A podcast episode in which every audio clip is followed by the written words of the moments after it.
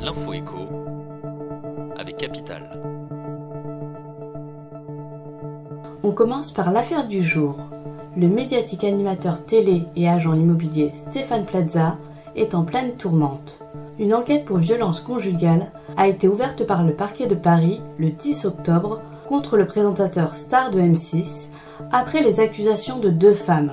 Cette affaire risque d'entacher sa notoriété et de nuire au réseau d'agences immobilières Plaza Immobilier. Certains franchisés sont déjà sur le départ, révèle notre article. On enchaîne avec la bonne nouvelle du jour. L'administration et les syndicats de fonctionnaires débutent ce mardi un nouveau cycle de discussion autour des rémunérations.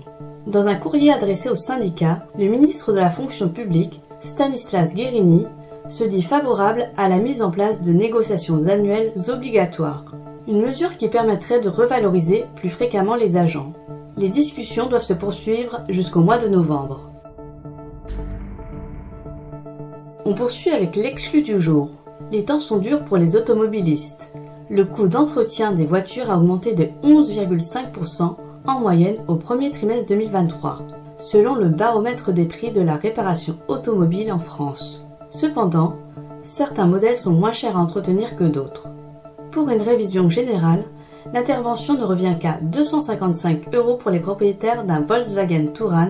En revanche, l'Audi A4, avec un check-up à 353,20 euros, se révèle être l'automobile la plus onéreuse lors du passage au garage.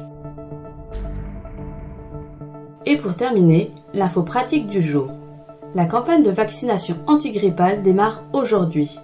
Les Français les plus fragiles sont appelés à se faire vacciner contre la grippe qui, chaque hiver, touche 2 à 6 millions de personnes. Il s'agit notamment des plus de 65 ans, des personnes souffrant de maladies chroniques, des femmes enceintes ou encore des personnes atteintes d'obésité. Capital vous détaille les modalités à connaître pour se faire vacciner. C'était l'info écho avec Capital.